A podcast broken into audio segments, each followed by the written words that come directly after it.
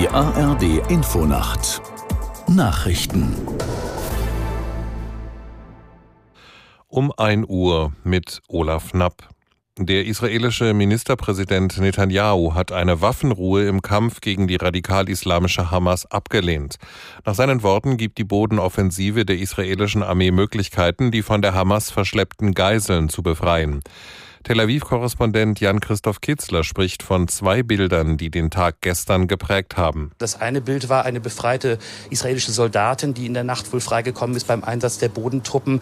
Das wurde als Zeichen gesehen, dass es gelingt, Geiseln mit dem Bodeneinsatz, mit dem Einsatz von Bodentruppen freizubekommen. Das andere Bild waren eben drei von der Hamas vorgeführte Geiseln, die äh, eben äh, auch sich geäußert haben, wo man nicht weiß, waren sie unter Druck gesetzt oder nicht. Also die Linie der israelischen Regierung ist, man muss Druck auf die Hamas ausüben, damit die Geiseln befreit werden können. Und das soll auch mit Hilfe der Bodenoffensive passieren. Angehörige der Geiseln haben große Zweifel, dass das gelingt, denn die Bodenoffensive ist gefährlich.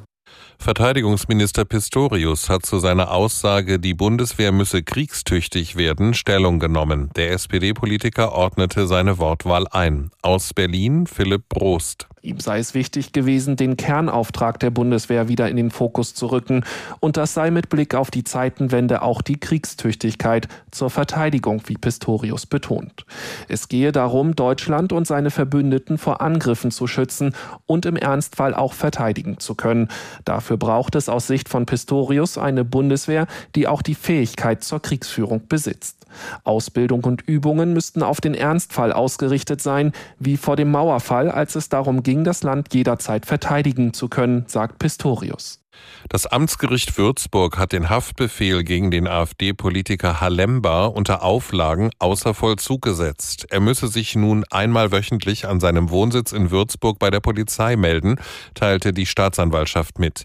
Halemba war gestern verhaftet worden. Gegen den AfD-Abgeordneten wird unter anderem wegen Volksverhetzung ermittelt. Fußball-Weltmeister Lionel Messi ist zum achten Mal mit dem Ballon d'Or ausgezeichnet worden.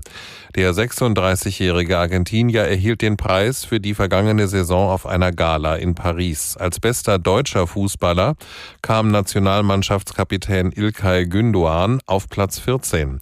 Bei den Frauen gewann die spanische Weltmeisterin Aitana Bonmati den Ballon d'Or. Das waren die Nachrichten. Das Wetter in Deutschland. Im Südosten Regen, später von Westen her Auflockerungen. Im Nordwesten zeitweise regnerisch bei Tiefstwerten von 13 bis 6 Grad.